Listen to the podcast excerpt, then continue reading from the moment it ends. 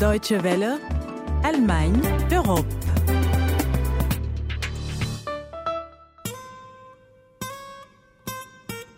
C'est une bonne chose aussi que ce mur ait disparu, puisqu'on ne peut pas diviser un peuple euh, éternellement. Pour moi, euh, la réunification de l'Allemagne est une très belle chose et devrait peut-être euh, être un modèle aussi pour d'autres pays qui sont encore divisés.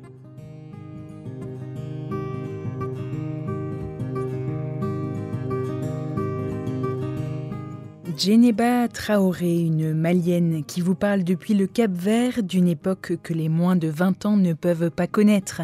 L'époque du mur de Berlin, de sa chute et de ce qu'elle a signifié pour un pays, le Mali, qui s'était essayé au socialisme pendant les années 60. Nous entendrons son témoignage. En seconde partie, direction l'Italie pour l'expo Milano 2015, une exposition universelle qui a pour thème Nourrir la planète, énergie pour la vie. Vous êtes de la Deutsche Welle, c'est le magazine Allemagne Europe.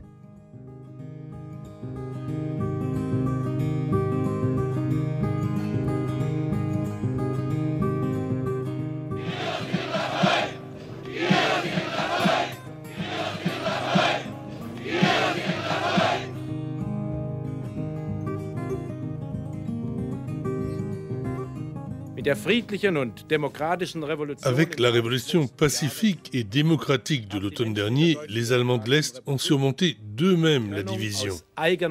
31 août 1990, Wolfgang Schäuble, ministre de l'Intérieur. La première révolution pacifique sur le sol allemand a conduit à la chute du mur de Berlin et à l'ouverture de la frontière intérieure. Le slogan Nous sommes le peuple a contraint la dictature communiste à baisser la garde. Et avec le slogan Nous sommes un peuple, c'est l'unité de la nation qui a été exigée. Cette unité, elle est concrétisée par le traité d'unification signé donc le 31 août 1990 entre la République fédérale d'Allemagne et la République démocratique allemande. Un traité fondamental, un mode d'emploi pour l'unification d'un pays coupé en deux pendant plus de 40 ans. C'est un pavé de plus de 1000 pages divisé en neuf chapitres. Chacun d'entre eux touche à un aspect de la vie politique du pays dans et hors de ses frontières. Ce traité crée notamment cinq nouveaux lenders. Il fait de Berlin une ville et la capitale de la Nouvelle République. À l'époque, Djeneba Traoré est jeune professeur de littérature au Mali. Durant son apprentissage à l'école normale supérieure de Bamako, elle côtoie des enseignants est-allemands qui lui donnent le goût de la langue de Goethe. Puis elle passera plus de quatre ans à Berlin pour son doctorat en littérature qu'elle soutient en décembre 1984 à l'université Humboldt. Celle-ci se situait dans la partie est de Berlin. Durant ces années passées en Allemagne, Djeneba Traoré a pu toucher le socialisme du doigt, comme elle dit, le racisme aussi, un peu. Voici son témoignage. Il commence par ses souvenirs liés à la chute du mur de Berlin. C'était donc en 1989. J'avais remarqué quand même qu'il y avait un certain mécontentement au niveau de la population, du fait surtout de ne pas pouvoir voyager à l'ouest. Ça, c'était euh, un sentiment récurrent que nous-mêmes, étrangers ou bien africains, maliens, nous ressentions. À la fin, c'était devenu euh, comme un besoin, un besoin d'aller à l'ouest. Et certains Allemands nous disaient, je ne veux pas rester, mais je veux uniquement aller savoir, voir de mes propres yeux euh, cet ouest-là qui nous est interdit.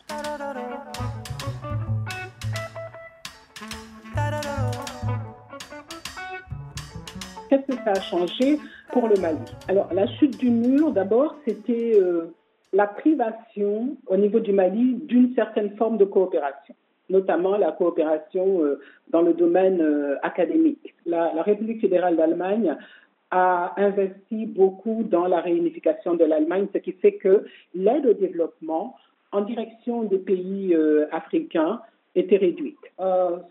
Que ça signifiait pour le Mali, c'est euh, aussi euh, le fait de voir que peut-être le socialisme n'était pas euh, la meilleure des solutions sur le plan idéologique, hein, parce qu'au Mali, on avait tenté dans les années 60 d'implémenter un socialisme, c'était pas la solution. En 2008, Djeneba Traoré reverra Berlin pour la première fois depuis la chute du mur et la réunification. La ville est méconnaissable, l'Allemagne elle aussi a beaucoup changé. Mais selon Djeneba Traoré, l'histoire de ce pays et la façon dont l'Allemagne a réussi à surpasser ses divisions pourraient servir d'exemple à son pays à elle, le Mali. Quand je, je pense qu'est arrivé au Mali, c'est dû au manque de communication entre le nord et le sud, l'histoire de l'Allemagne nous apprend qu'on ne peut pas diviser un peuple, même si les conditions ne sont pas les mêmes au Mali, n'est-ce pas? Le Mali n'a pas été séparé par la force, mais ce sont des forces hostiles à Bamako qui ont décidé euh, qu'il fallait euh, la scission du Mali. Et pourtant, je suis convaincue que les personnes, les groupes qui souhaitent cette division peuvent revenir à de meilleurs sentiments si effectivement ils avaient une meilleure connaissance euh, de euh, l'histoire de l'Allemagne sur ce point et surtout du modèle de décentralisation allemande. Cette nation est arrivée à former une nation unie sur la base d'une histoire commune, des efforts communs, mais il faut aussi une volonté politique. Il faut que le gouvernement de Bamako intègre toutes ces données dans sa politique vis-à-vis du Nord. Essaie de faire une vraie réconciliation entre les Maliens, ça peut prendre du temps. Et effectivement, l'Allemagne pourrait donner l'exemple que euh, ce processus peut vraiment aboutir si on y met euh, de la volonté politique citoyenne et si on fait des efforts pour arriver à cela. Le témoignage de Jenny Traoré, qui est aujourd'hui directrice générale de l'Institut de recherche de l'Afrique de l'Ouest, un institut basé au Cap Vert et qui est spécialisé en intégration régionale et en transformation sociale.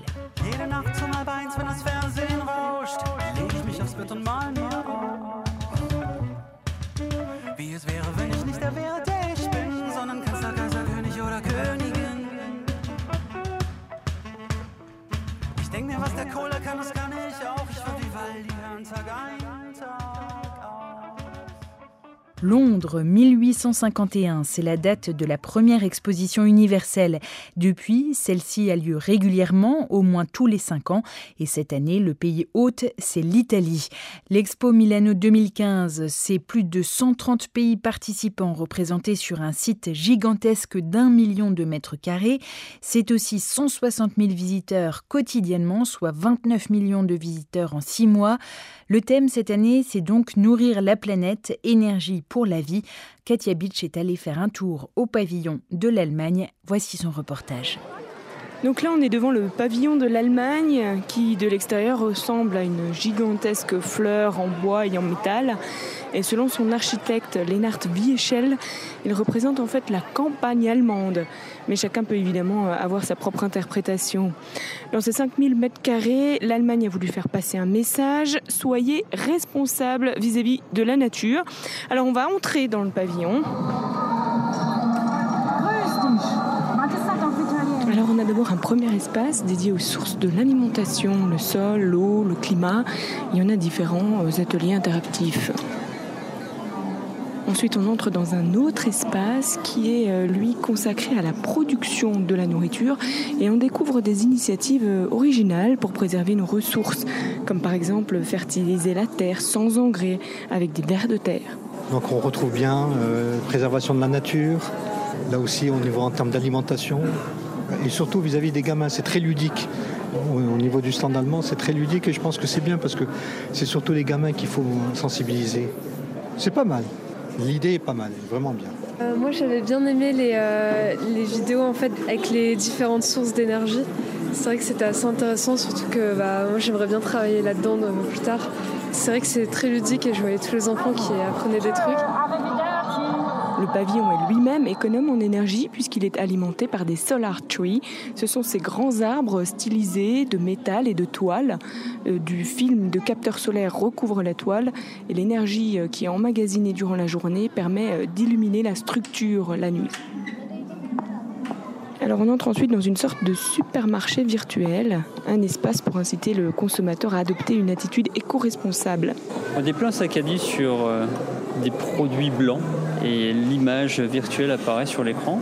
On choisit, on le slide dans le, dans le caddie En choisissant par exemple sur un écran tactile un kilo de pommes que l'on glisse dans le caddie, on apprend qu'il existe plus de 6000 variétés de pommes et pourtant moins d'une vingtaine d'entre elles sont commercialisées.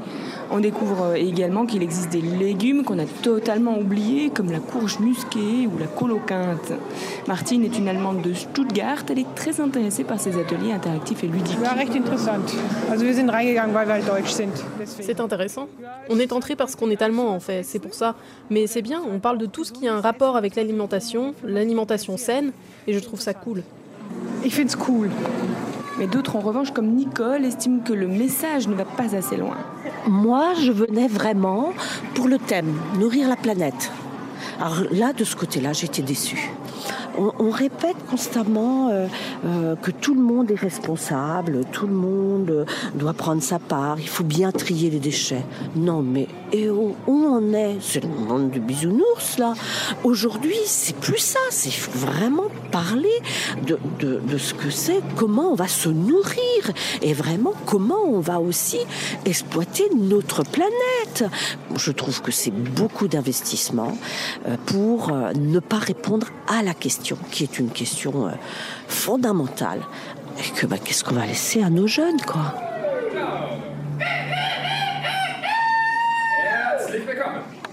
L'exposition se termine dans une salle obscure où tout à coup le visiteur est transformé en abeille et on survole alors les paysages d'Allemagne. À travers les yeux de cette abeille géante, on découvre la gastronomie, la culture et la biodiversité. Et si vous voulez faire un tour à l'expo Milano 2015, sachez qu'elle se poursuit jusqu'au 31 octobre. Katia Beach était à Milan pour la Deutsche Welle. Vous pouvez retrouver son reportage et le reste de ce magazine dans la médiathèque sur notre site internet dw.com/français. Et puis si vous voulez nous écrire, vous pouvez nous envoyer un mail à français@dw.com. C'était Constance Vunketse au micro. Bonne semaine à tous. À la prochaine et tchuss.